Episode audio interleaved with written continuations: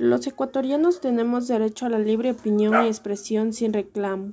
Ya sea una opinión oral o escrita, se tiene que aceptar su forma en la que cada uno da su opinión, siempre y cuando lo digan claro y preciso, sin llamar a la violencia o incitar al racismo, ya que todos los individuos tenemos derecho a no ser discriminados por nuestras opiniones o cultura.